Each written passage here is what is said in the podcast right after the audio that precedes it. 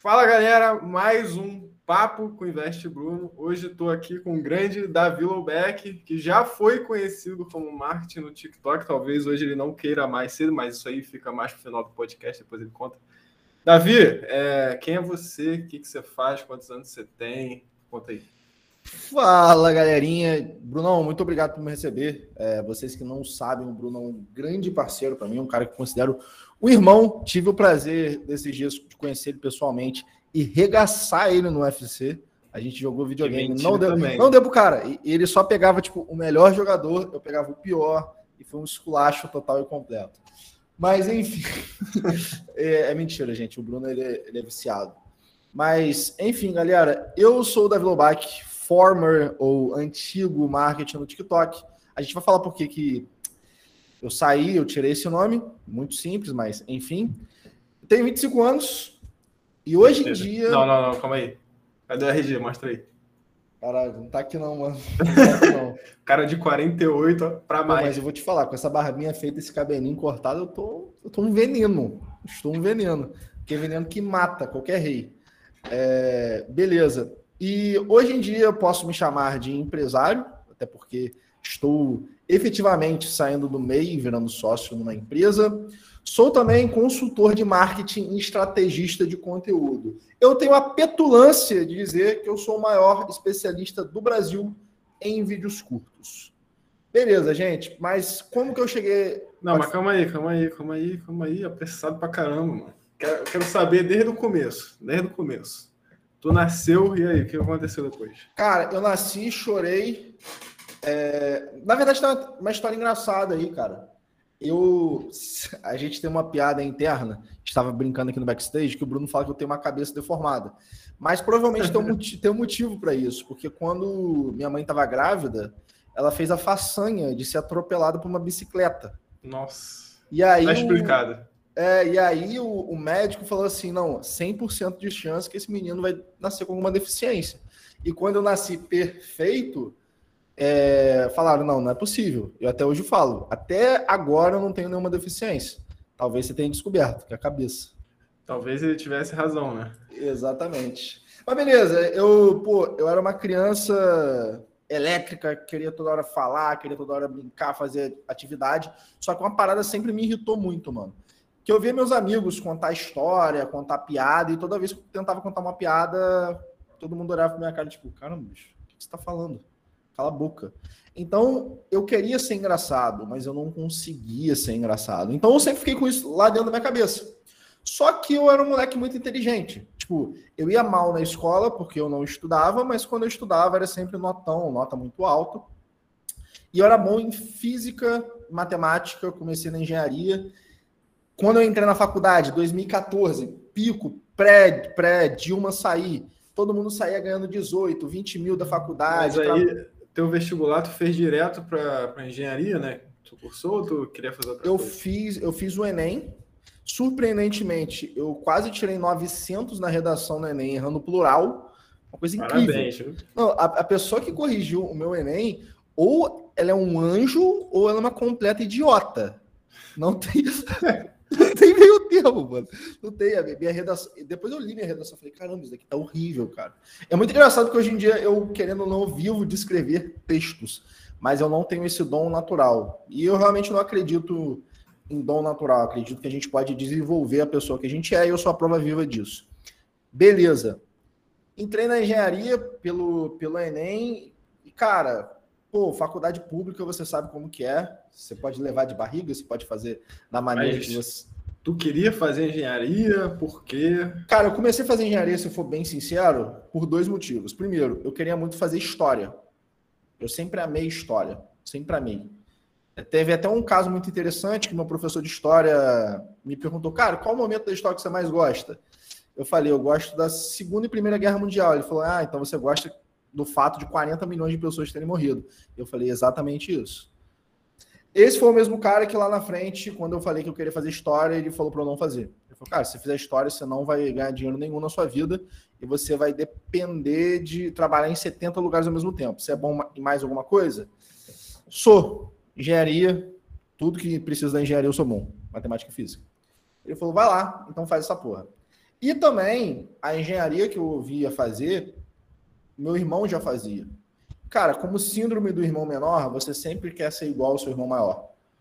Ele já estava fazendo, eu falei, beleza, eu sou bom nisso, meu irmão já está fazendo, é uma faculdade muito respeitada, eu vou passar para isso e, pô, eu vou ter minha vida de classe média garantida. Eu vou ganhar meus 15 a 18 mil fácil. Você acha que esse professor que você falou, falou para você não fazer história, você acha que ele tinha razão ou é uma resposta que você nunca vai ter? Eu acho que ele tinha razão. Eu acho que ele tinha completa razão, porque hoje em dia eu consigo ver com clareza, eu critico um pouco as faculdades e como que é hoje em dia esse sistema, mas eu consigo ver claramente o quanto a engenharia me ajudou para a pessoa que eu sou hoje. Porque, cara, se você consegue fazer uma coisa que você não gosta por cinco anos, você consegue fazer qualquer coisa depois disso. Qualquer coisa. Mas tu gostava zero da engenharia? Cara, eu gostava zero do ambiente. Eu gostava zero do local. Eu não sentia que aquilo desenvolvia. Tipo, eu não gostava da engenharia porque eu não me via naquilo. Eu sou um cara muito expressivo, que gosto muito de falar, que gosto muito de me comunicar, e eu não conseguia fazer isso dentro do ambiente muito técnico na engenharia, entendeu? Então sempre fui o meio que o cara. Eu era amigão da galera, mas eu não era o cara que buscava projeto, eu não era o cara que queria estar envolvido com tudo, porque eu não queria passar o resto da minha vida fazendo aquilo. Só que, tipo, o que, que eu era muito bom na engenharia? Eu era bom de duas coisas: network e identificação de padrão.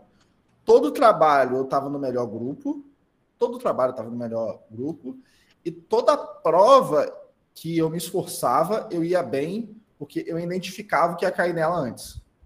Então eu chegava na prova com tudo quase que memorizado, tá ligado? Acaba então, que prova é coisa que você aprende a fazer, né?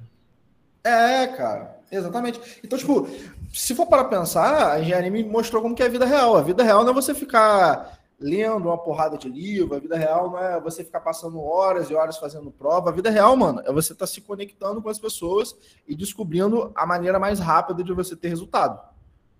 É, no meu caso lá, eu até gostava do curso lá de física, eu gostava de estudar, gostava até do ambiente, eu nunca fui um cara muito extrovertido, gostava dessa coisa técnica mas eu não, não via muita aplicabilidade naquilo ali na minha vida, né? Eu não queria ser aquele cara acadêmico que ia ficar anos e anos dando uma aula. Se tivesse um dia um concurso, se eu tivesse doutorado, mestrado para abrir, tipo, era muito se para uma recompensa que eu não, não queria, né? De ficar anos e anos ali numa coisa que me deixava meio preso, numa mesmice ali.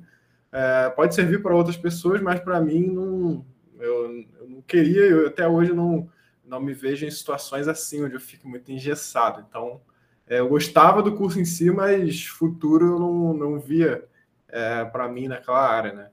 Então... Cara, muito interessante você falar isso, porque olha só, tipo, por mais que você não seja um cara naturalmente expressivo, pelo que você está dizendo, pela liberdade, por estar tá buscando certas coisas, estar associado com as pessoas certas, olha o resultado que você tem de redes sociais e quantas pessoas você fala hoje em dia, sabe?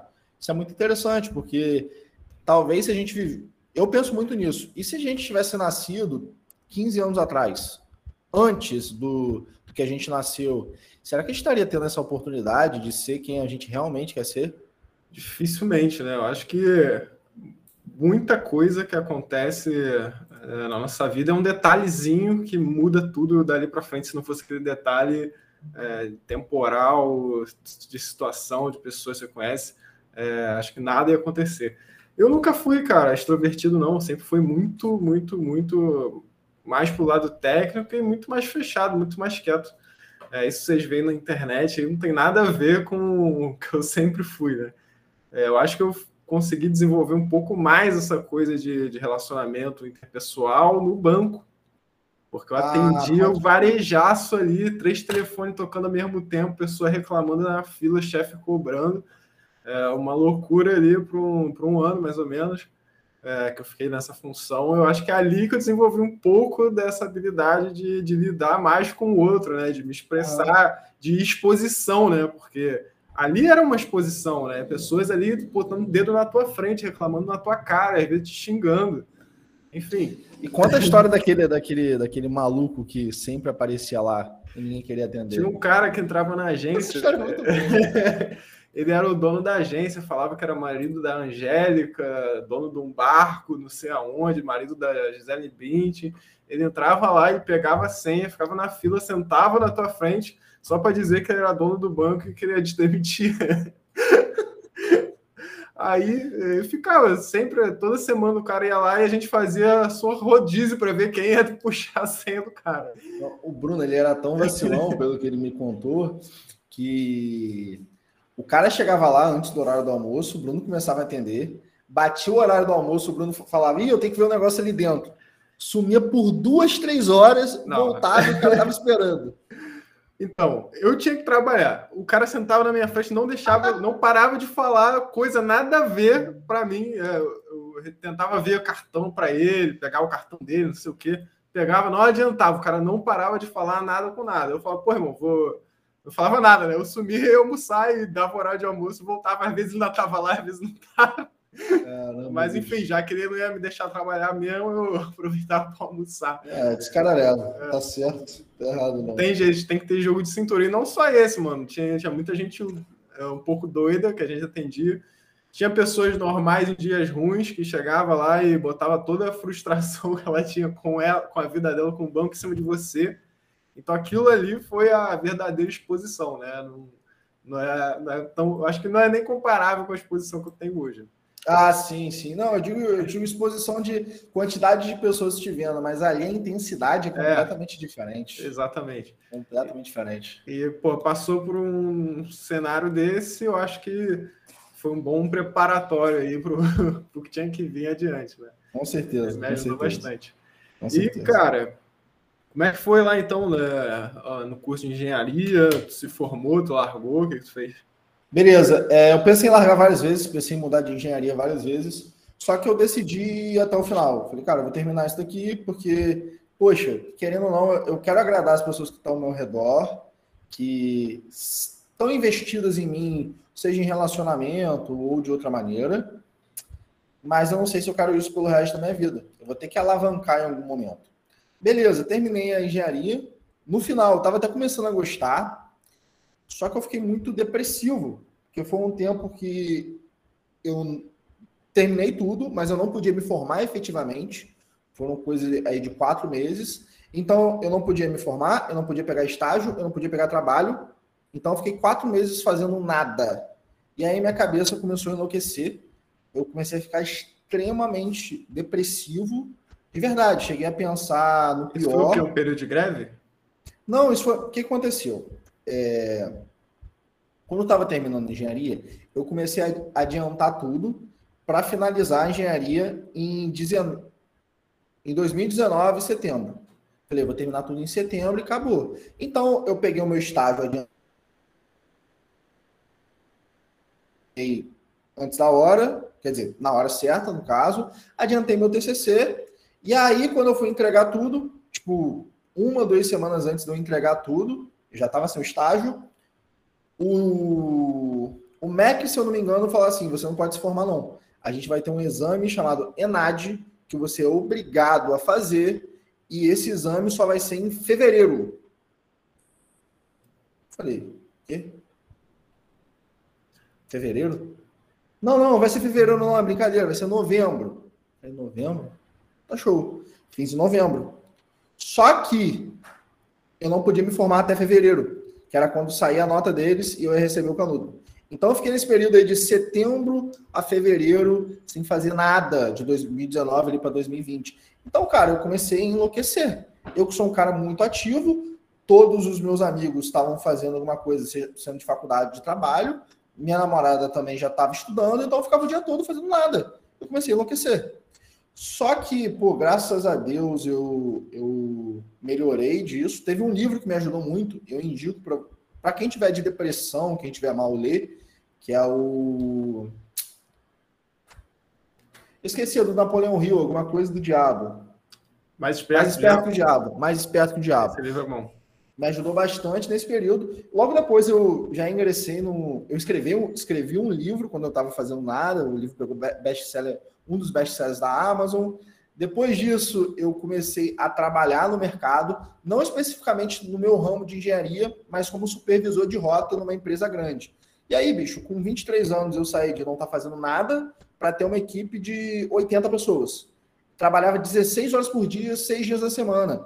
E aí tinham coisas que aconteciam ali no dia a dia que eu não gostava muito, porque eu fui me aproximando muito da minha equipe, eles foram virando quase que uma família para mim, e eu tinha que tomar atitudes, porque vinham de cima, que eu não concordava, que eu não achava, não achava as atitudes certas, sabe? Eu achava um pouco antiético, de certa forma. Mas eu entendia que era o formato da empresa.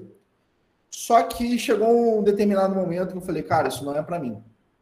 Tu diz que em algum momento tu tinha que demitir alguém, que tu criou proximidade, essas coisas assim? Não. De manter que colocar alguém para fazer algo que eu achava errado. Eu não quero entrar tanto entendi, no detalhe, entendi, entendi. mas falar assim, cara, tu vai ter que fazer isso, senão. Senão tá demitido eu e você, não. Entendeu? Infelizmente.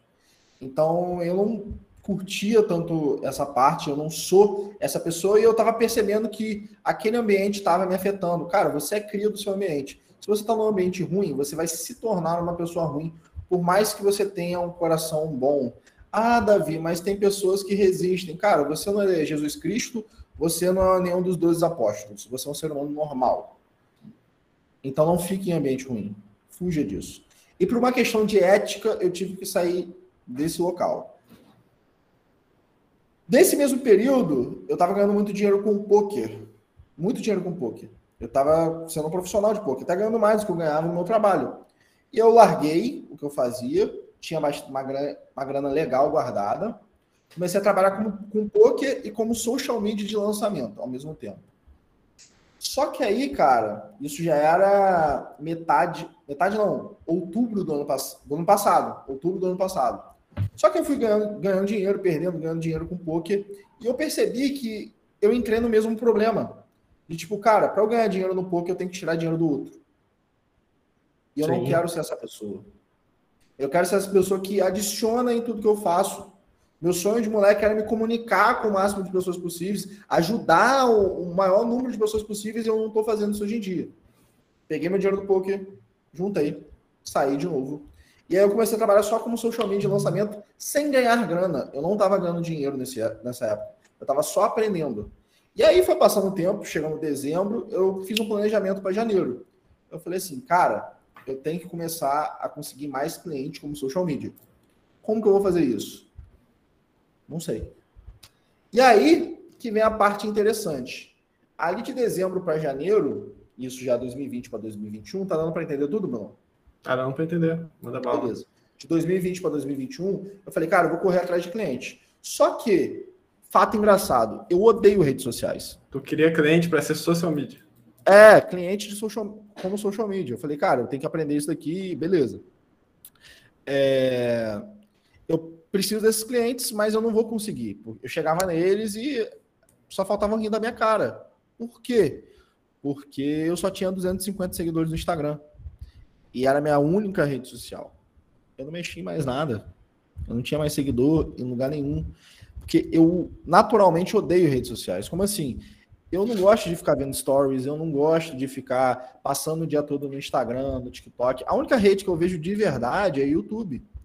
Eu trabalho com TikTok e Instagram e pesquiso muito, mas para mim é trabalho, não é diversão.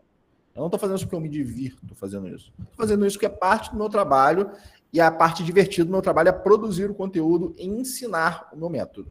Beleza? Beleza. E aí eu tive um choque de realidade. Eu falei, caramba, eu não estou conseguindo gente, como que eu vou conseguir crescer já que eu não tenho dinheiro para gastar em anúncio pago? Isso janeiro desse ano. E eu decidi para o TikTok.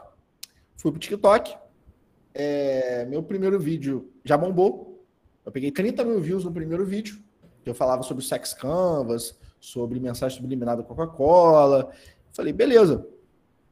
Fui procurar curso para fazer.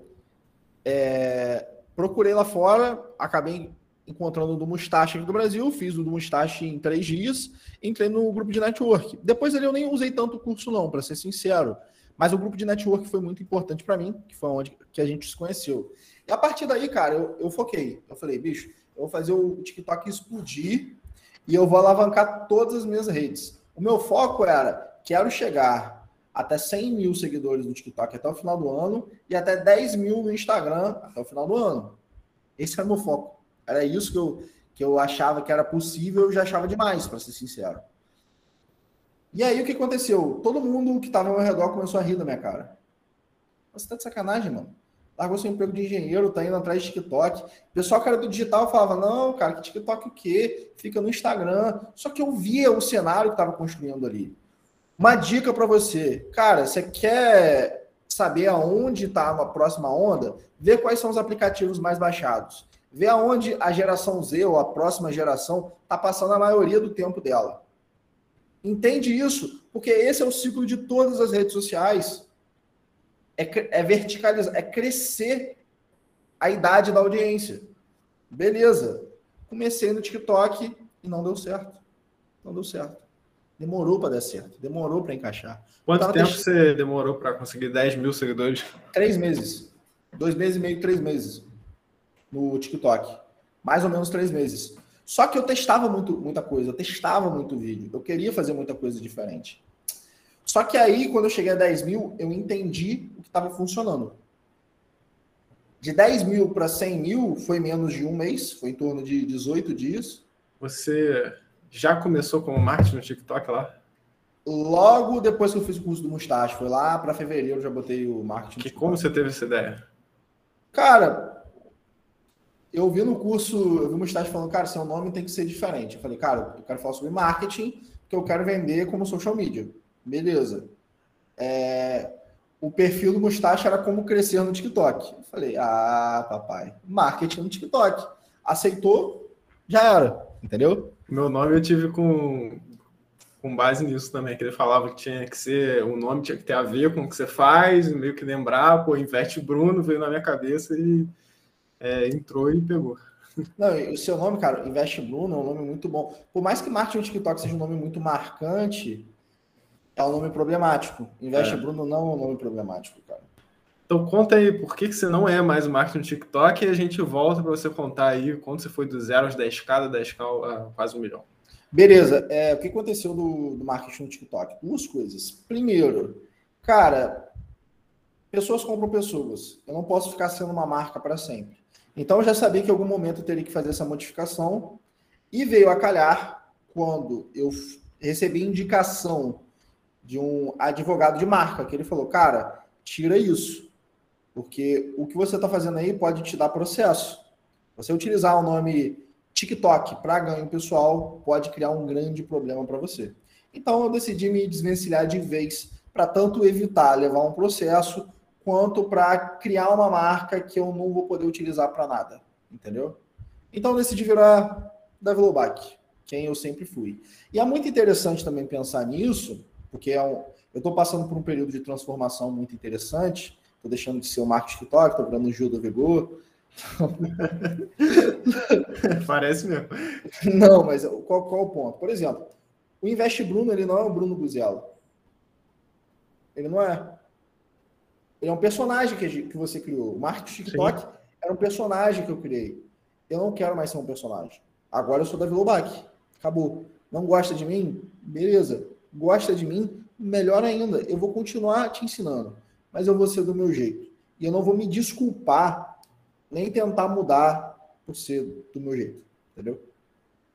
Boa. E como é que foi aí, cara? Do zero ao 10k, do 10k a 100 mil, a 1 milhão? Cara, eu vou te falar que 0 a 10K é o mais difícil, porque é aquele período de que você está tentando ainda conseguir cliente, tentando conseguir dinheiro, tentando entender o que funciona de verdade, o que não funciona na plataforma. Mas, cara, depois que você entende, é uma curva exponencial. Você passa esse período aqui inicial subindo, subindo aos pouquinhos, e quando você entende aqui, a curva faz assim. Ela vai lá para cima. Então, tipo, mais difícil para mim foi chegar aos 10k do que está sendo chegar a um milhão. Eu sei que, tipo, é porque eu, não, eu realmente não estou tendo tempo de produzir conteúdo como eu queria. Eu sei que se eu fizer um, dois vídeos da maneira certa, eu bato um milhão fácil. Hoje em dia, eu tô com 990 mil, entendeu? Mas o 10K, eu não tinha segurança que eu conseguia chegar no 10K. Eu não sabia o que eu estava fazendo. Chegar até aquilo dali, cara, foi muito duro. Para falar a verdade, eu fico mais feliz de ter chegado ao 10k, eu fiquei mais feliz de ter chegado ao 10k, do que eu vou ficar chegando a um milhão. Porque o 10k é uma coisa que você não tinha. Você não acreditava que seria possível, né? Digamos assim. Exatamente. Eu não acreditava que eu conseguia chegar até ali. Então foi uma conquista muito forte, porque eu estava me provando para mim mesmo. Agora eu não estou mais me provando, tá ligado? O pessoal sabe do meu trabalho, eu sei quem eu sou, eu sei das minhas qualidades, dos meus defeitos, o público também. E é isso, entendeu? Eu lembro que na primeira vez que eu bati 10 mil seguidores no TikTok foi uma sensação dessa, assim, também, tipo. E foi exatamente, eu acho que um ano depois que eu saí do banco. Que eu bati Caramba. 10 mil seguidores no TikTok. Foi, caraca, um ano depois, tô com 10 mil seguidores, tipo, achando que era tinha virado o famoso, né? Uhum. Cara, geral me conhece. É, geral me conhece. Geral. Sabe o que é engraçado, mano? Sabe o que é engraçado? Eu sou mais conhecido fora, fora da minha cidade do que na minha cidade. Eu fui em São Paulo recentemente, quero voltar até mesmo para morar lá. Uma penca de, de pessoas me reconheceram. Uma galera pediu para tirar. Por exemplo, o Kid Investor. Eu fiquei bolado que esse moleque me conhecia. Ele pediu, cara, bora tirar uma foto comigo. Falei, que isso, moleque? Eu que tenho que tirar uma foto com você, bicho. Eu sou teu fã, cara. Tá maluco? Então é muito legal saber que a gente é reconhecido, pelo menos, em algum lugar. Mas tu foi reconhecido mais nos eventos que tu foi ou, tipo, aleatório na rua, assim?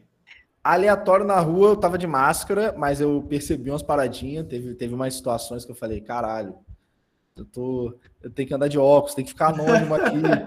Mas, por exemplo, quando eu cheguei lá na Jovens, o, um dos editores, o Vitinho, já veio me dando um abraço. Caralho, bicho, pô, fala da visão, acompanho você. Eu tava de máscara, ele falou, eu te reconheci pela sua voz.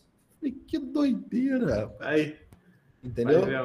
E quando a gente faz, você tá ligado, Bruno? Quando a gente faz um, um, volume de conteúdo muito grande, a gente consegue impactar muita gente. Então, às vezes a pessoa não conhece a gente, mas já viu algum vídeo.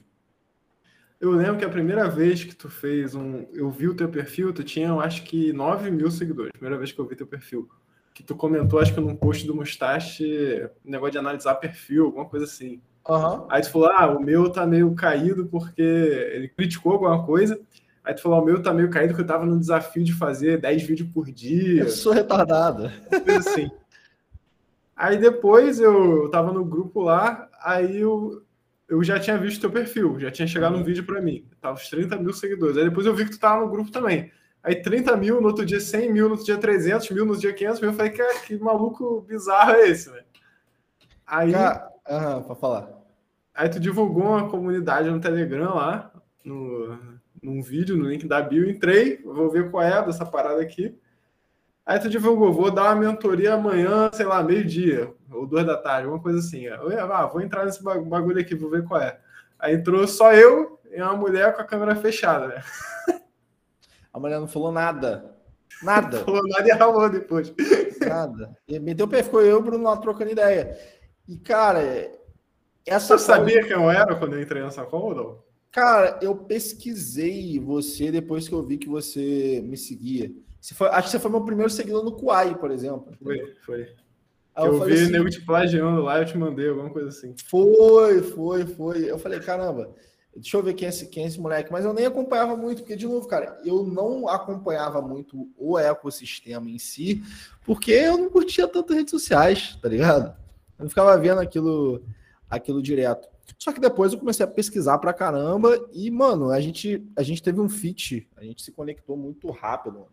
Até porque, Bruno, sem, agora pelando o saco, pô, tu é um cara muito bom, você tem um coração maravilhoso, meu irmão, de verdade. Pô, deixando o apresentador sem jeito aqui no que podcast. Não, eu, eu, eu, falo muito, eu falo muito disso, Bruno, porque e eu faço para todo mundo. Eu não sou o cara do dinheiro. Como assim? Eu não sou o cara que tá toda hora buscando vender. Agora eu tô virando, mas como criar produto, como ganhar dinheiro em cima das coisas. Não.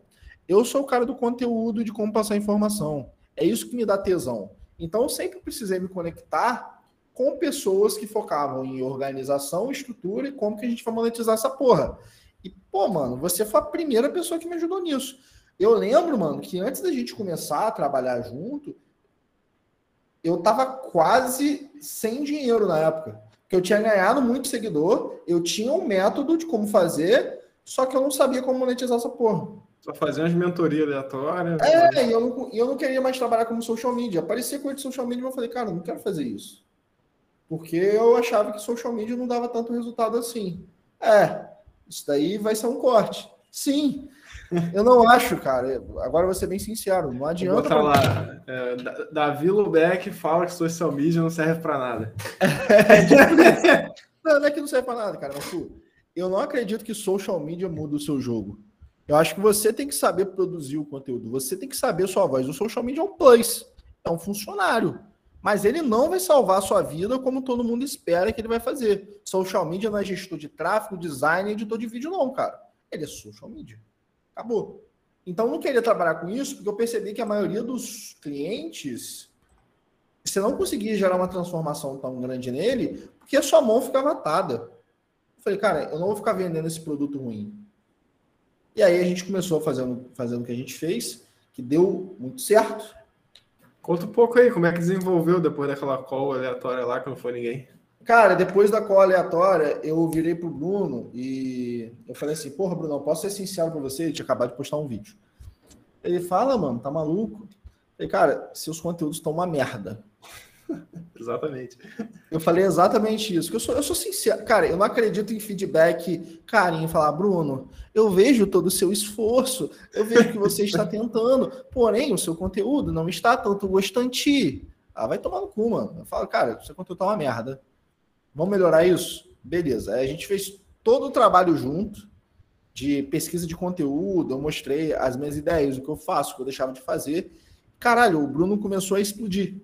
Não começou a explodir. Porque uma coisa ninguém pode tirar dele. O Bruno ele tem uma execução muito boa, cara. Você fala, Bruno, você vai fazer ABCD. Você convencer para ele fazer ABCD, ele vai fazer mais do que todo mundo. Mais que todo mundo. Então o cara começou a postar sete vídeos, oito vídeos por dia. Caraca, tinha dia que postava isso mesmo. O cara tava louco, o cara enlouqueceu. Começou a postar que nem maluco. E aí a gente acabou desenvolvendo um negócio que era uma produtora. Que hoje em dia a gente não faz mais esse serviço, mas que a gente escrevia o roteiro, editava e passava a estratégia para o expert. Ué, principalmente os primeiros clientes ali, né? Que era a galera mais parecida com a gente, né? Tipo, que vinha mais ou menos do nosso nível ali. Essa galera, eu acho que a gente conseguiu entregar uma transformação interessante, né? Tipo, é o Arthur, bizarro, cara. O Arthur bizarro. explica lá, cara, ele tinha mil seguidores no Instagram, hoje ele tem 22, monetiza pra caraca, tem uma baita da audiência fiel lá. O Alemães foi para 50 mil seguidores no, no, TikTok, do zero. O Juan também conseguiu 10 mil seguidores em 30 dias. O PH, tipo, uma galera, tipo, que também era estava no nível que a gente estava, mais ou menos, com desconhecido, né, digamos assim, Sim. e teve uma transformação uh, muito interessante, né? Então, é um... É porque todo mundo estava associado a gente, por a gente ter um, um método, principalmente um formato que não estava saturado na época, como está hoje em dia. Todo mundo está fazendo sketch hoje em dia, até por isso que eu não faço mais. É... A gente conseguia fazer qualquer um ficar falando, qual... qualquer um, qualquer um. O cara podia ter o o, o carisma de um cachorro pincher. A gente conseguiu fazer o cara dar certo. Tu acha que não vale mais a pena fazer vídeo de personagem? Cara, depende. Seu foco é crescimento, legal. Mas uma das coisas mais importantes das redes sociais é o gatilho da surpresa, é a quebra de expectativa. E quando todo mundo está fazendo a mesma coisa, adivinha o que vai acontecer? Não vai ter surpresa, não vai ter, não vai ter quebra de expectativa. Então, para mim, não vale mais a pena. Eu quero alçar novos voos. E eu não acho que o personagem passa autoridade, para ser sincero. Parece que é uma parada bobinha, parece que é uma parada, sabe? Tanto é que os vídeos que eu ganhei mais grana até hoje não, não foram os vídeos de personagem, mas foram vídeos de outros formatos. Os personagens são muito bons para dar volume de view, com toda certeza. Se tu quer crescer, maravilha. É, eu ainda tenho um pouco na minha linha editorial, né? Até porque eu tenho um banco de vídeos ainda gravado, mas eu tô cada vez mais buscando me dissociar dessa coisa de ser o cara que só faz vídeo de personagem. Né? Cara, até porque, Bruno, eu acho que isso daqui que tu tá fazendo é o futuro. Eu ia falar com você de backstage, mas eu vou falar aqui mesmo. É... Você é um host muito bom, cara. Você montando uma estrutura maneira e tendo equipe com você, volumando isso daqui, você tem conteúdo pelo resto da sua vida. É isso, né? Porque se ficar só nessa coisa de, ah, vou parar para gravar um conteúdo do nada, e é um formato que todo mundo já copiou, né? Já aprendeu como é que faz, já tá batido, é, não adianta, né? E eu acho eu, me veio do nada essa ideia, eu falei, ah, vou, vou começar a gravar com os outros e vou começar e já era, mano. Eu vou tirar corte depois, é aquela história. Quando eu, resolvo fazer uma coisa, é isso aí que tu falou, eu vou lá e vou fazendo igual um maluco. Já, já é a terceira entrevista que eu faço em dois, três dias já tem algumas outras marcadas e eu vou em frente com esse negócio, né? Porque nada melhor do que você conversar com gente interessante, né? Que é o que o Monark fala lá. Eles são, eles são pagos para conversar com gente muito foda, né? Então, porra, mano. E hoje está conversando comigo. Que merda, mano. O que, que deu errado? Exatamente, mano. Tem que rever o meu plano de negócio aqui. Mano. Tá complicado. Que isso, mano. Que isso. Tinha gente, mas, sei lá, o gerente do seu banco não era melhor, não? Eu o velhinho que, sim, que botava você Pô, pra passar. O velhinho aqui me deixaria, monetizava o meu canal com vídeo só. Tranquilo. Tranquilo. É isso, mano. Mas aí é isso, cara. Eu vou começar a gravar, mesmo que eu não tenha a, menor, a melhor estrutura do mundo, é melhor fazer do que não fazer nada, né? Então... É começar antes de estar tá pronto, mano. É isso. Pô, for, tu começou a gravar for... lá TikTok, mano, você não você não tinha microfone. Tinha nem celular direito. Nem, nem seu celular era manivela, mano. Exatamente. Quando eu comecei no TikTok, mano, eu, eu tava no quarto que era mais ou menos 3x3 o quarto, entendeu? Eu tirei a parte de baixo da cama e deixei só o colchão para poder levantar o colchão e ter mais espaço para gravar. Eu tinha uma ring light, um microfone e um celular que tinha caído do carro a 60 km por hora e caiu numa poça d'água. Nossa. E com isso eu fiz 900 mil seguidores, 800 mil seguidores. Então, tipo, você não precisa não de muito para começar, muita... cara. Não desculpa. Desculpa, né?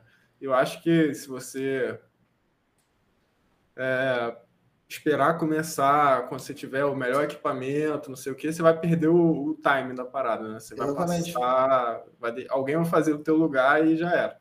Isso daqui não é uma coisa nova, né? Todo mundo já faz, né? Tem 500 milhões de podcasts por aí, mas é uma coisa que eu tô curtindo fazer, dá para tirar conteúdo e eu acho que tem futuro, cara. Depois não é nem eu... só isso, Bruno. É tipo é muito do. As pessoas vêm para cá para ver você. Essa que é a diferença Sim. do podcast. Elas querem ouvir a opinião do Bruno, elas querem que as pessoas, o que eles têm para dizer. E, por exemplo, essa, na verdade, é uma. Tem um efeito personagem, né? Como assim? Deixa eu ver quem é ah, personagem. sim, boa. Verdade. Bem pensado, cara. Aí, dá para tirar um corte disso. Bem pensado, né? Bem pensado. Verdade. Verdade. Porque é uma conversa dinâmica, as duas pessoas estão trocando ideia, cara. Então faz, faz muito. Para mim, podcast é o, é o futuro. É, porque no, no, Instagram eu sou um cara muito morno, né? Eu não sou muito polêmico, né? Sou mais devagar. E, pô, mano, for, quando for sair meu episódio com o Rei Investidor, tu vai ver. Eu dei opinião sobre um monte de coisa, né? Que eu nunca falei no Instagram. falei de Lula, Bolsonaro, Porra, jogo, joguinho de pirâmide. Pô, mano Mano, então, ó, vou falar para você, é, seja frio, seja quente, aquilo que é amor não é cuspido. Exatamente, então... Seja você, cara. Eu, eu, eu não, eu talvez naquela coisa de fazer story, essa coisa de fazer conteúdo. É, putz, estamos aqui. Eu não é... Exatamente, eu não consigo ser esse cara. Eu, eu não consigo ser esse cara e, consequentemente, eu não consigo ter um conteúdo tão forte, real. opinião real, e talvez nesse formato aqui eu consiga extrair, mas essas coisas é de mim mesmo. Tá bom, então me, me dá uma opinião que todo mundo te acha maluco por você ter. Eu acho que a Bolsa brasileira vai bem em 2022. É essa sua opinião? Que opinião merda! Caralho, que opinião merda! Mentira, nem todo mundo me acha maluco, não, mas maioria até concorda com isso. Tá, então me dá, me dá, uma opinião de verdade, opinião lá de dentro. Tipo, Fala uma coisa. Sobre o que, cara, que tu quer saber? Mano, pode ser sobre Tem que provocar. Pode ser sobre Covid, pode ser sobre futebol, não. pode ser sobre Calma qualquer aí. coisa. Eu não tô afim de ser cancelado também. Uma coisa só, mano. Não precisa ser tão pesado, não. não é que, você tem que é- provocar é, para você ter opinião. Não, não, não, é, não, nada. Não é pra falar, tipo, caramba, eu acho que bebês tinham que nascer com quatro pernas. Eu acho que o Covid vai vir com chip. Não é isso, não é isso, mano. É tipo, caralho, mano. Pra mim, minha opinião aqui, Hernani foi muito melhor que Ronaldo. Caraca, mano. Não, não foi. Isso não foi. Pra mim, o Ronaldo é o melhor atacante da história. Cara, não vem opinião sem provocação. Tá sem estar no tema. Quer, tu quer uma provocação? É provocação. Você quer uma provocação? Quer uma provocação? Eu vou te provocar então nessa porra. Então me provoca. Calma aí. Calma aí que eu vou te dar uma provocadinha aqui.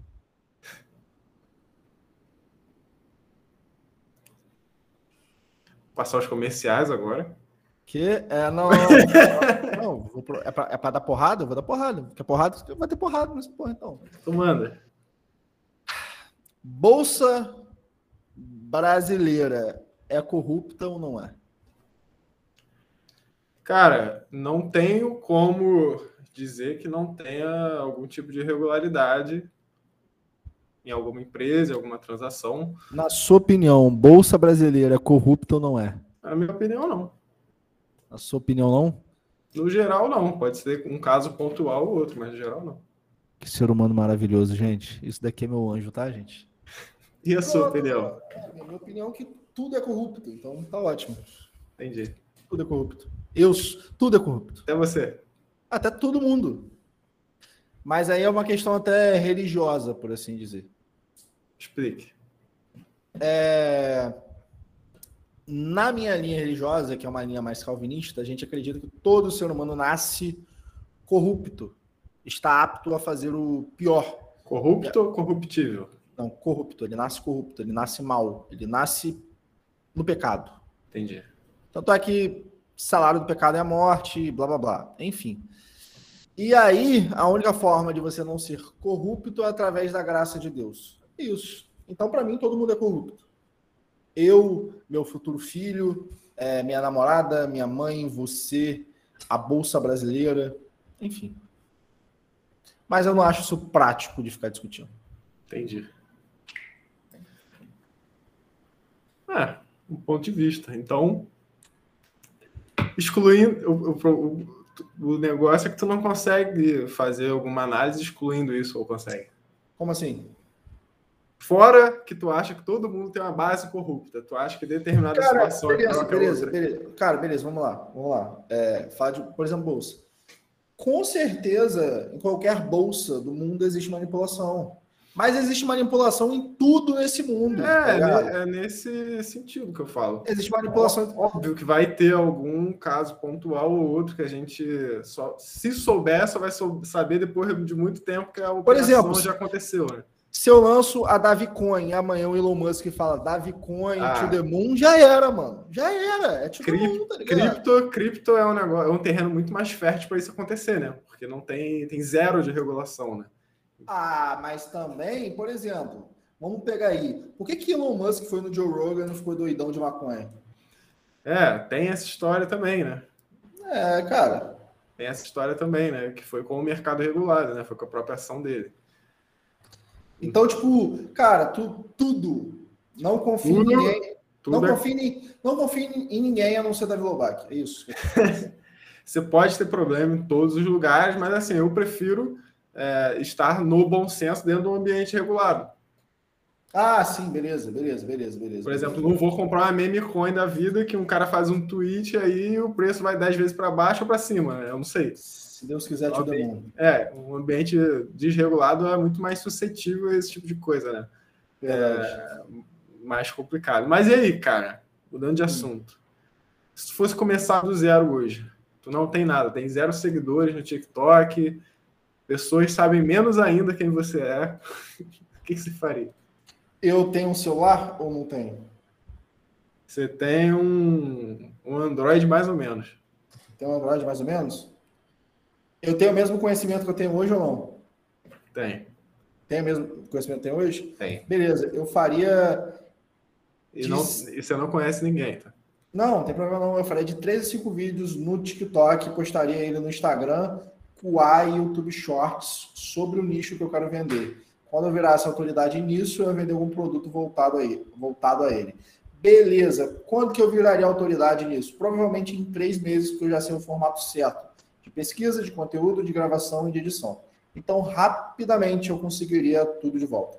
E vou ser sincero, eu acho que se eu, per se eu perdesse minha conta, é um desafio interessante, né? mas não faz isso daí não, TikTok. Eu conseguiria o mesmo número no estalo, porque eu já sei o caminho. Mas hoje eu não tenho a mesma fome que eu tinha antes de crescimento. Você acha que o TikTok ainda é o mesmo terreno fértil para viralizar do zero que foi na tua época, tua época ano passado? Com certeza o TikTok é mais difícil hoje em dia do que era antes. Mas por que ele é mais difícil do que era antes? Porque tem mais competição. Só que, cara, tudo sempre vai ter mais competição. Você ainda consegue viralizar bastante. Só que aí o cara que é leão, ele se estimula, porque ele fala: eu tenho que ser melhor ainda. Então vou correr ainda mais atrás, eu vou estudar o triplo que eu estudava antes. E na verdade é muito por isso que eu estou passando. Para mim, viralizar é fácil, só que eu não tenho tempo para viralizar. Então eu estou com fome de criar equipe, fome de estudar e melhorar tudo que eu faço. Porque tem 70 outras coisas acontecendo na minha vida, não ser só produção de conteúdo, que sim, me trouxe até aqui. Então, para mim, é, hoje em dia, o TikTok é mais difícil, mas ele continua sendo a coisa mais fácil que existe. E tu acha que muita gente fala que o TikTok é coisa de criancinha, né? Dancinha, não sei o quê. O que você pensa sobre esse, esse tema? Eu acho engraçado que essa mesma pessoa de 45 anos que fala isso, ela fica vendo o TikTok o dia todo para falar isso. Então tem audiência. Eu vi o Gary Vee falar, falar sobre isso hoje. É, tem audiência para todo mundo. O TikTok é o app mais baixado do mundo. É o app mais baixado do mundo. Então tem audiência para todo mundo, tem espaço para todo mundo. E beleza, mesmo que você acredite que não tem a pessoa, o seu cliente ideal. O seu cliente ideal tem filho. O seu cliente ideal, em algum momento, já foi criança e vai crescer. E não só isso, você pode reutilizar esse conteúdo em quatro plataformas diferentes. No YouTube, no Instagram e no Quai. YouTube e Instagram, você sabe que seu cliente já está lá então não tem motivo e justificativa nenhuma para você não estar tá fazendo. Ah, Davi, mas custo. Cara, custo barato. Pega o celular e fala assim: falei, galera do TikTok, eu sou fulano de tal e esse é meu vídeo. Pronto, já tem um conteúdo. Acabou. Para de complicar, só pega e faz. Para de dar desculpa, só pega e faz. É simples. Se a gente for parar para pensar, né, tem um monte de advogado viralizando, um monte de médico viralizando, tem uma galera que produz coisa mais séria, assim, que não é tanto para criança. Os caras com um milhão de seguidores, né? Um milhão e meio. Então... Aí você pode ver os seus direitos, você pode ver é. o doutor Franco, que tá crescendo muito, tem um monte de médico, como você falou. Tem gente que é quiroprata lá dentro. Quiroprata, cara. Quiropraxia tá bombando lá, tá ligado? Então tem espaço para todo mundo. Primo Rico tá bombando lá também agora. Bruno Perini tá bombando lá agora. Já o Jota tá indo bem lá. Então tem espaço para todo mundo. A questão é que as pessoas ficam na defensiva enquanto elas deviam estar tá atacando. Poxa, o ativo mais importante que existe na internet é a atenção do outro. Você tem um lugar que a atenção do outro está de graça, que você pode fazer um post e chegar a um milhão de pessoas, você fica falando, não, mas isso é coisa de criança não faz sentido. Você acha que dessa, dessas um milhão de pessoas, por exemplo, que o seu vídeo pode atingir, tá tudo criança? Não faz sentido que você está dizendo. Eu acho que, eu acho que essa frase é mais uma desculpa de preguiçoso para não fazer, né? E, é. Ou de invejoso para não reconhecer o sucesso do outro, né? E, cara, hoje em dia eu trabalho, eu trabalho no ramo de. Eu trabalho no B2B. Eu vendo para negócio. E eu percebo a fragilidade que a galera tem. Eu percebo o fraco que a galera tem em relação a isso, porque ele já tem um negócio que dá certo, já está dando certo.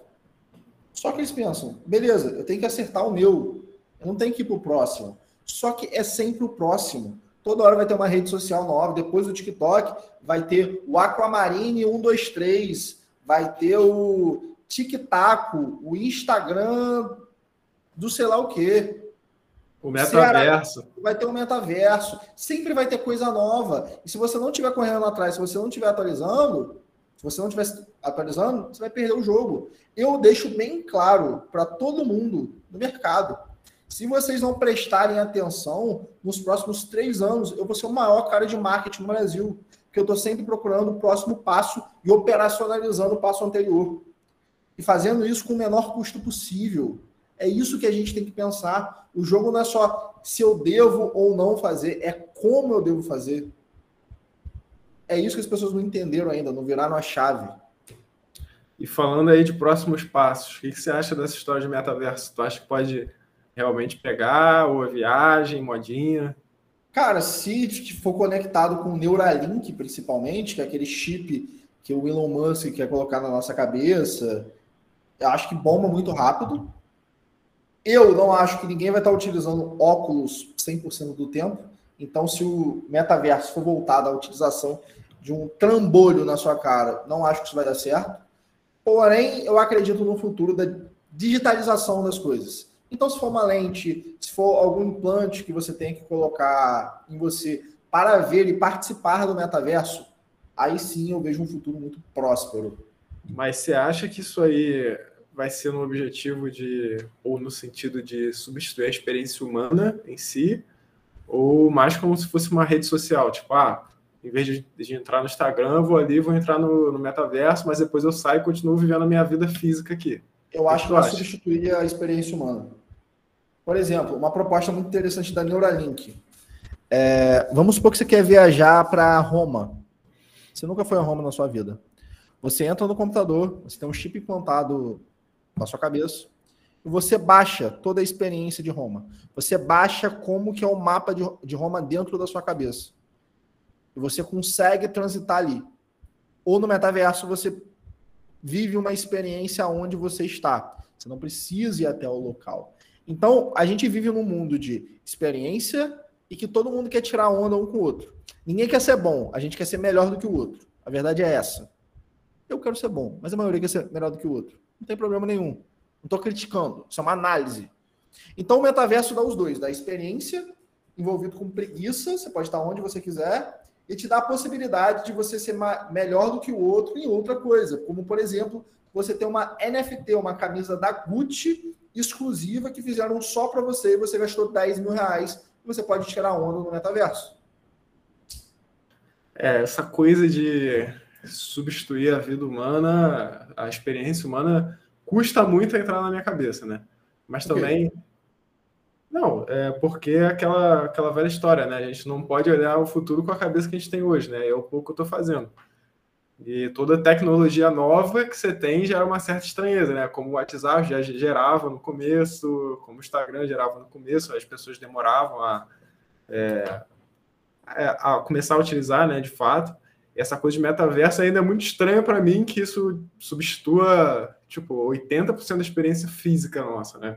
acho Beleza. Vou, se vou isso acontecer, um pode cara. acabar, sei lá, perdendo sentido das coisas, né? sei lá. Quer ver um contraponto interessante? As pessoas estão cada vez fazendo menos sexo, comprando menos preservativo e utilizando cada vez mais pornografia. Ou seja, a gente já substitui a experiência humana. Tem gente que deixa de jogar bola para jogar FIFA. Tem gente que deixa de ver jogo para jogar FIFA. Então a gente já substitui a experiência humana com coisas mais fáceis, divertidas e preguiçosas. Mas o contraponto do contraponto. Quem consegue é, não ceder ou não ceder tanto a essas coisas que você falou, você não acha que leva uma vida melhor? O que, que é uma vida melhor? Uma vida mais satisfatória. A pessoa que não cede a pornografia, a pessoa que não cede a ficar todo o dia inteiro jogando alguma coisa, a pessoa que não cede a esse tipo de coisa, eu entendo que tende a levar uma vida mais saudável, mais satisfatória. Tu acha que não pode ser um pouco isso, metaverso também? Eu, quem, quem, quem, não ceder, quem não ceder total tua vida, total a vida ao metaverso, tende a ter uma qualidade ainda razoável de vida, e a galera que, que entrar lá vai ficar meio alienada, tu não acha não? Depende, cara. Por exemplo, quem cede o tempo para Instagram, TikTok, já a mesma coisa. E, é quem, não, coisa. e quem não cede tende a ter um Só que essa pessoa um tá... melhor, né? Depende, depende qual a sua visão de qualidade melhor, porque essa pessoa está excluída do que está acontecendo no mundo e perde a oportunidade até mesmo de negócios de estar tá ali, Sim. oportunidades de se comunicar com o outro. Então isso vai depender, é uma questão até mesmo de pirâmide de Maslow, ver aquilo que questão te... de dosagem, né? Depende, de novo, depende. Por exemplo, eu só eu mexo muito em rede social. A única coisa que eu vejo descontroladamente hoje em dia é YouTube. Eu gasto muito mais tempo do que eu deveria no YouTube. Mas eu vejo muito rede social porque eu trabalho com isso. Beleza. Entendeu? Então, para mim, é importante ver a rede social. Para mim, vai ser importante estar no metaverso. Sim. Entendeu? Só que tem gente que deixa de fazer coisas, deixa de ter uma Esse vida é melhor pelo contentamento. E aí o problema não é o metaverso. E aí é o problema ponto. não é o Instagram, não é o e TikTok. Você tá o problema esquecendo... é da pessoa, tá ligado? Esse é um ponto, e você está esquecendo também que você não é a maioria. Você trabalha, você busca isso aí para ganhar dinheiro. A maioria não, mano. A maioria Concordo. perde 100% do 80% do dia no Instagram por nada. Concordo, mas aí vai num ponto muito maior, cara. É um ponto de as pessoas não são felizes e elas buscam Instagram, Netflix, YouTube, relação sexual fora do casamento por uma coisa chamada escapismo para fugir da dor da existência de que e não resolve, né? e não resolve. Só que aí que tá, o problema não tá no metaverso, não tá em utilizar no meta, metaverso. O problema não tá no Instagram, no TikTok, nas redes sociais. O problema tá na infelicidade, você não aceitar quem você realmente é, do contentamento de uma vida média, de uma vida boa, até por dizer assim. Porque o maior inimigo do excelente é o bom. Ter uma vida boa não permite que você tenha, uma vida excelente. Ter uma vida ruim aumenta a sua chance de você ter uma vida excelente porque você não quer mais aquela vida. Então você acha que no mundo de metaverso vai ser cada vez mais essencial a gente se conhecer e ser feliz com coisas simples? Exatamente. Eu acho que a depressão vai aumentar cada vez mais. Eu acho que a tristeza e a obesidade vai aumentar cada vez mais. Mas o problema, de novo, não é do metaverso. O metaverso é, tipo, é um é facilitador. Tipo as, é tipo as pessoas culparem os carros pelos atropelamentos, né? É. O problema é o usuário. De novo, o problema não é, por exemplo, a droga. Não é a pessoa utilizar a droga. O problema é quem. Quer dizer, o problema não é a droga. O problema é quem utiliza a droga. A droga não tem sentimento em relação é, a você, ela tá nem aí. A diferença é que a gente vai ter cada vez mais ferramentas muito mais poderosas para os dois lados, né? Para o bom uso e para o mau uso, né? Então, exatamente.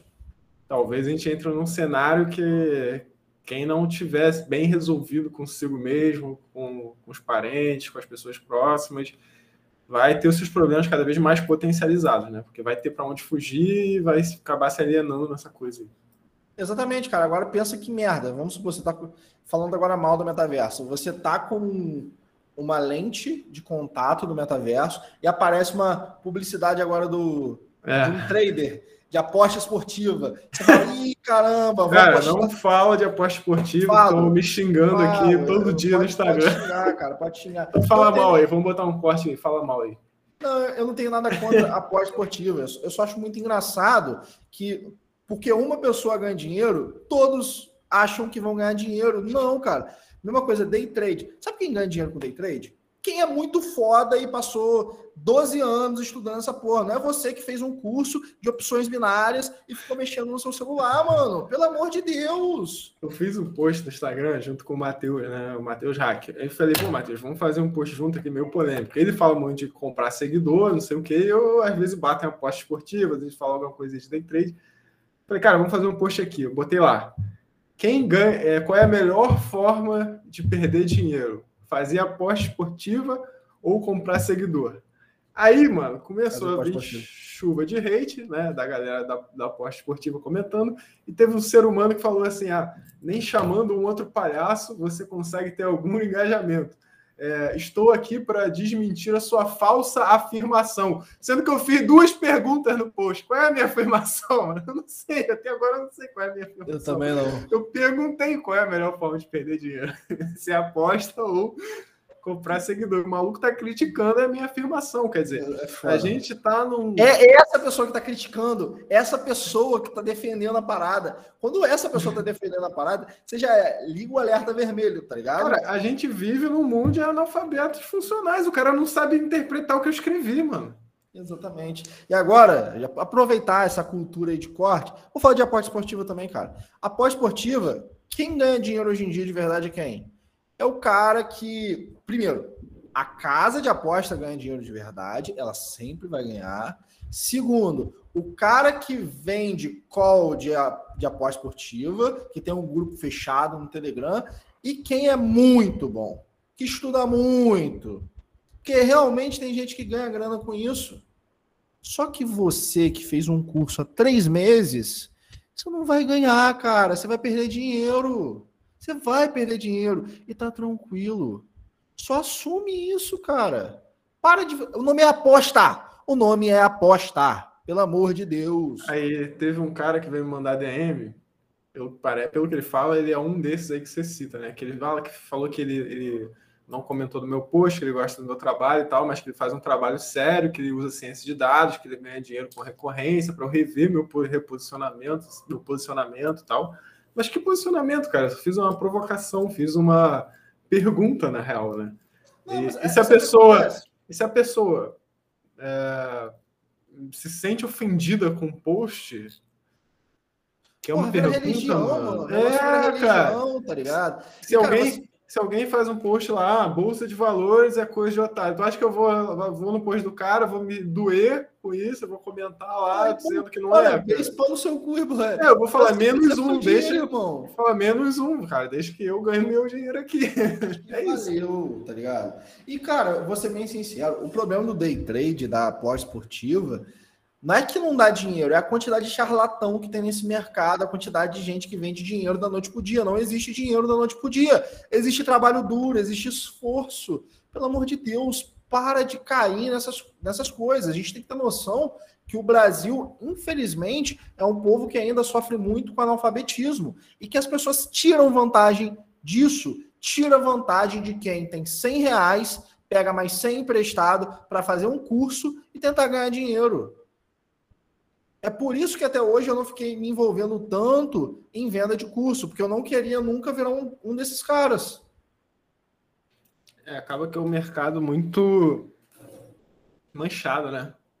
Sim. Mesmo se você fizer um negócio sério, dependendo da sua comunicação, pode passar uma impressão desse tipo. Exatamente. Exatamente. Então, o, o, problema, o problema nunca é o mercado. O problema não é o metaverso. O problema não é o day trade, o problema não é a pós-esportiva. O problema são os idiotas que estão defendendo o negócio com unhas e dentes sem nem estudar, sem nem ter um resultado. Isso aí acontece na bolsa. Ah, com certeza. Polêmica. É o que mais tem idiota tem, na bolsa. Não, tem uma galera que se agarra com, a, com uma ação, com uma empresa se alguém fizer uma crítica pública àquela empresa, o cara vai lá, vai comentar, vai Fala, xingar, não sei quem, o quê. Quem está falando aí? Eu não vou falar nome, cara. Ah, o mercado é regulado, já cara. Sei, já sei de quem está falando. Igual você falou que você não quer tomar um processo do TikTok, eu também não quero tomar um processo dos outros. Não. Aqui, ó. Não sei do que você está falando. Eita! Ai, não, mas isso não acontece só com uma empresa específica. Por exemplo, Sim, se eu, eu sou o cara que, pô, eu acredito muito na tese, sei lá, da Oi, inventando aqui, se eu sou um cara que acredita muito na tese na Oi, e vem um cara que critica, que ele diz que não, não vai dar certo por tal motivo, tal motivo, tem cara que, que se sente ofendido, cara, porque a outra pessoa apresentou argumentos contrários à sua tese, sendo que Bolsa de Valores você deveria agradecer quando alguém te apresenta um contraditório, né? Que é mais um, um elemento ali, mais um acervo de informações que você tem para construir a tua tese de investimentos, né? Porque senão você cai no viés de confirmação. Você só pesquisa é, notícias que são favoráveis à decisão que você já tomou. Exatamente. Não adianta nada. Mas por que, que isso acontece? Primeiro, primeiro de tudo, a galera é muito leite com pera. Vamos começar aí. Tudo leite com pera que fica nessa, nessa pegada. Segundo, o ser humano, ele, ele não é racional, o ser humano ele é animal. A gente toma uma decisão emocional e depois justifica com nossa mente e agarra com unhas e dentes aquela afirmação. E aí o que, que acontece? Eu vou dar dois exemplos antagônicos. O Lula, ele pode fazer o que ele quiser. Ele pode matar uma pessoa na frente das pessoas que seguem ele e as pessoas que seguem ele vão continuar seguindo. O Bolsonaro, a mesma coisa. Ele pode metralhar a mãe de um maluco que é seguidor dele e o maluco vai continuar sendo seguidor dele. Porque a mãe dele era comunista e tem que. Entendeu? Então, tipo, é o ser humano, ele é animal, ele tomou essa decisão de mito, de cara, é Oi, é Tesla, é Google, é, pô, é Bitcoin. Mas sabe por que, que isso acontece? Por quê? Porque a gente não suporta a ideia de estar errado. A gente não assume que a gente errou. Mas essa é a mentalidade de quem não cresce na vida. Eu é. amo estar errado. Isso acontece né, na política. Você falou, o cara gosta do Bolsonaro. O Bolsonaro faz N coisas erradas e o cara não, não dá o braço a torcer. Mesma coisa com o Lula, mesma coisa com outro político. É, a gente não suporta a ideia de assumir para a gente mesmo que a gente errou numa decisão. E na bolsa tem muito isso também. O cara compra uma ação, é, começa a vir um monte de concorrência, apertar a margem daquela empresa, aquela empresa não desenvolve produtos novos, o lucro vai caindo, a margem vai caindo, enfim, vai dando tudo errado na empresa, o preço vai despencando e o cara não vende, mesmo sabendo que o negócio não vai recuperar, porque ele não suporta assumir que ele errou na decisão. Exatamente, mano. É por isso que eu falo, eu amo estar errado. Eu amo quando eu tô errado. Sabe por que eu amo quando eu tô errado? Porque isso abre a possibilidade de eu aprender uma coisa nova. Eu postei um vídeo que o, o vídeo tá. Eu postei um vídeo que eu gostei muito, que eu depositei muita energia, mas ele tá indo mal.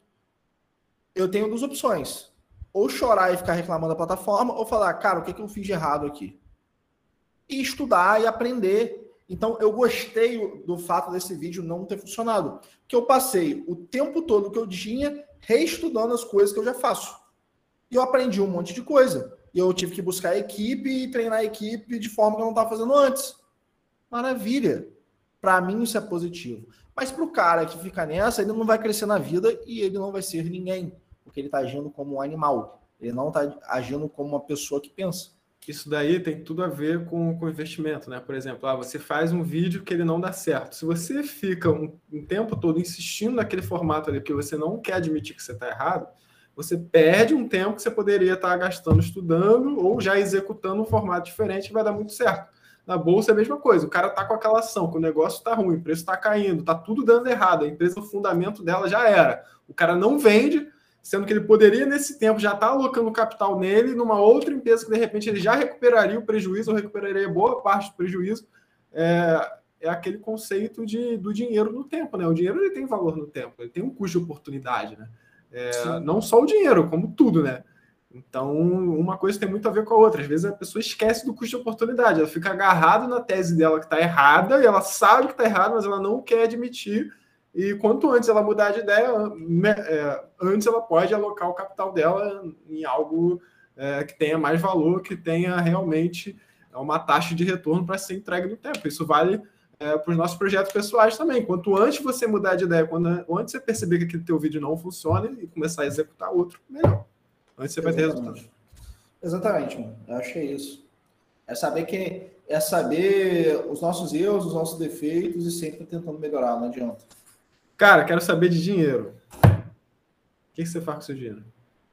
Cara, já investi em bolsa, já investi em cripto, já fui jogador de poker. Hoje em dia, eu reinvisto a maioria da minha grana no meu próprio negócio.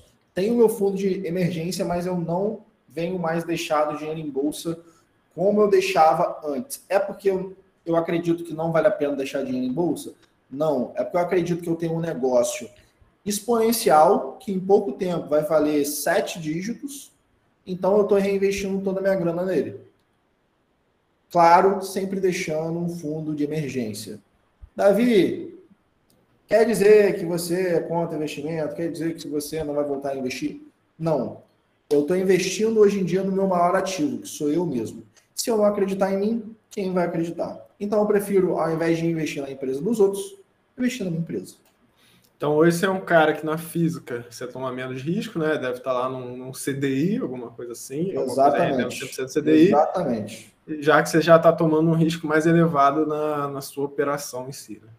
Exatamente, exatamente. Eu estou tomando um alto risco investindo em mim, em crescimento de crescimento da, da própria empresa, crescimento de pessoal. Porque agora está chegando num ponto, graças a Deus, que eu tô com medo de não atender a demanda. Porque tá aparecendo muitos novos negócios, novas oportunidades, só que eu ainda preciso crescer a equipe para dar conta, sabe?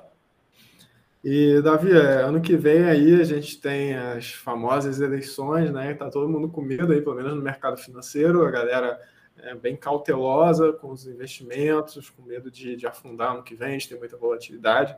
É, o que, que você acha que as eleições podem alterar aí no cenário em geral, no cenário para você? Se você quiser falar um pouco de investimento também, que, qual a sua opinião? Cara, eu acho que não importa. Como assim não importa? Essa é a minha mentalidade. A minha mentalidade é que eu quero ser tão bom no que eu faço que eu não posso ser ignorado. Ou eu quero ter um negócio tão sólido que, independente do que for acontecer, eu ainda vou ter rentabilidade, lucratividade. Então, eu posso perder tempo e energia reclamando do Brasil, pensando em quem eu vou votar aqui, pensando que eu vou votar ali, ou posso voltar energia a criar um negócio que é sustentável e que não depende de um espaço físico, de se der algum problema amanhã, eu posso simplesmente sair do Brasil, ou eu ganho tanta grana que ficar no Brasil não tem problema nenhum, independente de quem seja o presidente. Então, para mim, é, é isso, é uma questão de mentalidade. Acho que o ano que vem vai ser um ano muito difícil, Vai ser um ano muito complicado. Acho que 2022 vai ser muito pior do que 2021, sendo bem sincero. Vai ser muito engraçado ver o debate de Lula, Bolsonaro e Moro. Vão ser os debates mais engraçados. Nem o melhor roteirista de cinema escreveria essa história. Não, mano, vai ser coisa de maluco. Vai ser coisa de maluco. O Lula falando de falando de miséria, que ele saiu da pobreza, o Moro falando, beleza, beleza, mas o triplex que eu te prendi, e o Bolsonaro falando que tem que prender comunista, tiro pra cá, tiro, vai ser loucura. Ano que vem vai ser uma loucura. Então a minha dica é, pare de pensar em ativos que dependam do Brasil. Esse é um excelente momento de você começar a ver como investir fora do Brasil ou investir muito em você e criar um negócio que não depende do Brasil. Concordo com uma parte, discordo da outra. Fala aí. É, negócios, eu acho que é isso. É, tanto faz governo, a gente tem que ser tão bom que não pode ser ignorado, é isso. Sobre parte de investir mais fora do Brasil, agora eu discordo. Por quê? Interessante, eu quero ver, eu quero ver isso. Cara, eu entendo que o cenário é convexo para cima. Tá? Quem são os dois candidatos que vão estar no segundo turno? Fala para mim, sem pensar. Sem pensar, Lula e Bolsonaro. Todo mundo já sabe dessa informação? Sim. Esses candidatos são bem vistos no mercado? Não. O que acontece quando todo mundo sabe que dois candidatos que não são bem vistos no mercado vão estar no segundo turno? O pessoal vai sugar o dinheiro, vai tirar tudo, é, tra... tudo é trazido a valor presente, cara. A gente vê hoje é, banco é, de muito histórico, tipo o Banco do Brasil, vou falar do Banco do Brasil, está sendo negociado 70% do patrimônio líquido que ele tem, valor patrimonial dele. Outras sentido. empresas negociando tipo quatro vezes lucro. Quer dizer, empresas relevantes. Por exemplo, é. a Nubank, tipo, olha Não, a... que tá os números da Nubank. Calma aí, vamos lá. Primeiro, alertando, alertando que eu estou só falando de cenário, zero recomendação, tá? Só exatamente. Não é recomendação, claro. gente. Não... Ninguém aqui tá para recomendar, é, só para cagar nas empresas. Vamos lá. As blue chips. fala, fala. Cara, as blue chips estão super amassadas, empresas porra de anos, super sólidas, coisa negociando a preço que tu não acredita. Nubank é um caso à parte, cara. Primeiro, porque é muito mérito dos caras. É, um banco super eficiente, tech, não sei o que, melhor atendimento, custo muito baixo para adquirir cliente e tudo mais. Mas está num valuation da Lua também, né, cara? Está no valuation super esticado, eles valem mais do que o Itaú. Vai dar certo? Pode ser que dê. Mas eu não, eu não vou, eu não tenho coragem de me posicionar comprado, por exemplo, e muito menos vendido. eu prefiro ficar de é. fora. É uma situação muito volátil, né? É, eu acho que assim, Nubank é um caso à parte. É um, é um bicho à parte, um bicho tech que foi abrir o capital lá fora, é outro bolso que está comprando ações do Nubank, enfim, caso à parte. Valuation muito esticado. Pode dar certo, mas eu acho um negócio meio caro. Mas aqui no Brasil, cara, todo mundo já sabe que são os dois candidatos que, teoricamente, ruins, que estão no segundo turno. Então, é, essa expectativa já foi trazida a valor presente, a bolsa já está amassada, já tem coisa negociando a preço que tu não acredita. Então eu acredito que é um cenário convexo. E, cara, mesmo se o Lula, Lula e Bolsonaro ganhar, convenhamos, quem manda no Brasil não são eles, né? é a turma lá do Centrão, cara. Os caras acabam é, regulando aquilo ali. Eles não deixam o Brasil virar uma Venezuela e também não deixam virar uma Suíça. É sempre a mediocridade e vai continuar sendo.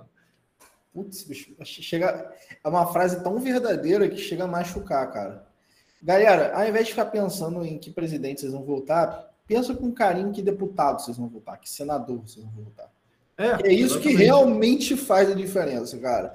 Presidente, em geral, é só, é só um, um retrato. Não vai mudar os deputados que estão lá, não vai mudar muito. Porque não ninguém fala mudar. disso, todo mundo só quer saber de Lula e Bolsonaro. E é interesse do, do próprio da própria galera que está né, nessa esfera, deputado, senador, que se mantém assim. Eles adoram que queimem o judiciário, que queimem não. o. Por um lado, isso é péssimo, porque a gente não consegue se desenvolver, a gente não consegue destravar valor. Mas, por outro lado, tem uma âncora ali também que não deixa o negócio degringolar demais. Quando eles veem que o negócio está apertando, eles voltam um pouco à racionalidade e a gente volta a ser medíocre. Então, não acho que a gente vá é, virar Venezuela e também quando a gente estiver otimista demais, a gente também não vai virar algo é, muito melhor, não. Então, cara, não acho que vai mudar muita coisa, independente de quem ganhar. E fora, como você falou, tão, tem outros candidatos aí, né? Tem, tal, tem o Moro aí surgindo, então a gente tem opcionalidade, né? Convexas.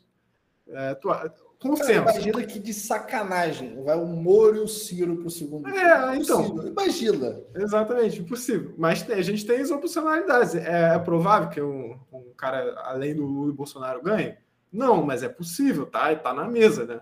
O Moro tá lá crescendo tudo mais. Então a gente, além de já saber quem são os dois candidatos, já está no preço. A gente tem opcionalidade, pode ser que não aconteça, pode ser que um terceiro ganhe tem o próprio Dória aí vindo por fora. Muita gente ridiculariza o cara, fala que tem zero chance, mas eu não menosprezo ele. Porque... Sei lá, cara, ele é um cara muito odiado em São Paulo. Sim, mas eu não menosprezo porque ele não perdeu nada que ele entrou até agora, ganhou tudo. Verdade. Então, se o cara entrar, é, não menosprezo. Então, cara, Verdade. É, o cenário já está dado, a gente já sabe, já está no preço. É, pode cair mais? Pode, 10, 20%, não sei. Posso estar completamente errado, o pessoal vai tirar corte para me zoar disso aqui? Também. Tomara, para falar a verdade. Tomara. Isso é engraçado. Tomara que Tomara. tire corte daqui a um ano e fale assim, caralho. Olha esse palhaço aí. Falou, todo merda. errado. É. é. possível, mas essa é a minha opinião. Você vai ser o primeiro cara zoado no metaverso. Isso significa que eu tenho 100% em Brasil? Não.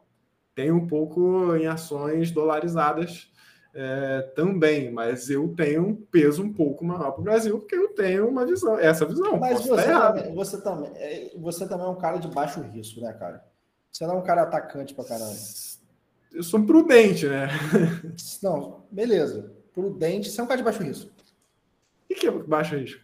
Você faz alguma aposta, alguma coisa, você fala assim, caralho, isso daqui pode ser muito volátil, mas eu acho que faz sentido por causa disso, disso, daquilo? Sim. Não pode falar o quê? Porque senão é recomendação. Posso falar, posso falar criptomoeda. Ah, mas você investe em cripto ou você investe em ETF de cripto? Em ETF. Ah, então você. Então, eu tô falando. Você investe diretamente em cripto. Ué, mas em termos de preço não tem, tem zero diferença. Tem, tem zero diferença, mas por que, que você, você investe um e outro? Porque a cripto em si eu tenho que ser o responsável por guardar as chaves e eu tenho certeza que vou perder. Exatamente. Você falando. Eu não, não tô criticando, não, mano. É a sua forma de investir, a sua forma de pensar. É. Isso te trouxe até aqui e vai te levar muito longe. Tenho certeza que eu vou perder e, pô, se eu ficar botando em aplicativo de wallet, eu não sei lá, não, não confio 100%. É foda. Cara, e eu escutei uma frase recentemente que mudou um pouco o que eu pensava. Eu sempre falei, não invista naquilo que você não conhece. Senão você vai é, nos piores momentos você vai vender, você vai se desfazer quando não deve tudo mais, mas talvez você possa investir naquilo que você não conhece. Como assim? Você conhece 100% do mundo cripto? Você tem não. convicção? Não. Você for investir numa Petrobras, você sabe exatamente como é que funciona a dinâmica do preço do petróleo, você sabe abrir o balanço lá 100%. Então, cara, eu posso investir em coisas que eu não conheço? Conheço? Posso mas com a visão de que é um dinheiro que pode ir a zero e com um controle de posição muito rígido. Tipo, não posso expor uma grande parte do meu patrimônio a coisas que eu não sei como é que elas se comportam. Então, posso ter coisas que eu falo, pô, vou ter um, uma porcentagem muito pequena do meu patrimônio nesse negócio aqui. Se der certo, pô, vai multiplicar, vai ser legal, vai, vai ajudar minha carteira, mas se der errado também, minha vida não vai acabar. Então, posso ter esse tipo de exposição também, mas o ideal é que a maior parte da sua carteira seja de coisas que você entenda. Top, verdade, faz sentido. Faz todo sentido. Concordo contigo.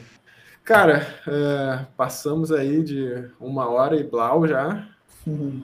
Temos bastante temas cobertos, acho que é, deu para falar de bastante coisa, então podemos aí ir para as considerações finais. Eu quero te fazer, é, te perguntar uma coisa que você nunca viu aí em nenhum podcast aí, tá? O que? Centro original, nunca viu ninguém falar isso. Fala para mim um livro e uma frase marcante. A frase não precisa ser do livro. Caramba, cara, que assustador. Eu, eu não, nunca vi isso na minha vida. Nunca viu, né? Nunca vi isso na minha vida. É... Livro, comece pelo porquê. Por quê? Por quê? Porque esse livro ele mostra que quando a empresa não foca no hoje, quando a empresa foca na sua ética e aonde ela quer chegar, ela vai muito longe e ela consegue penetrar na cabeça das pessoas e vender para sempre, como a Apple faz. E aí também vem um questionamento de você entender quem você é, qual o seu porquê, se você é um cara de como o que, ou seja, operacional ou cara criativo. Esse livro serviu para identificar quem eu sou e o que eu preciso para me complementar e chegar o mais longe possível.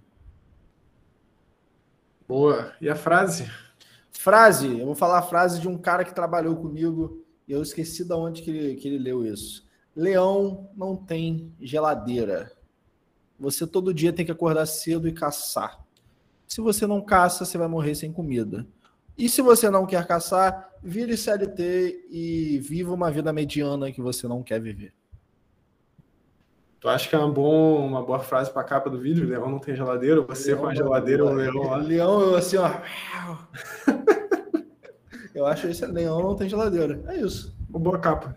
Uma boa capa. É isso, irmão. Obrigado por aceitar o convite aí.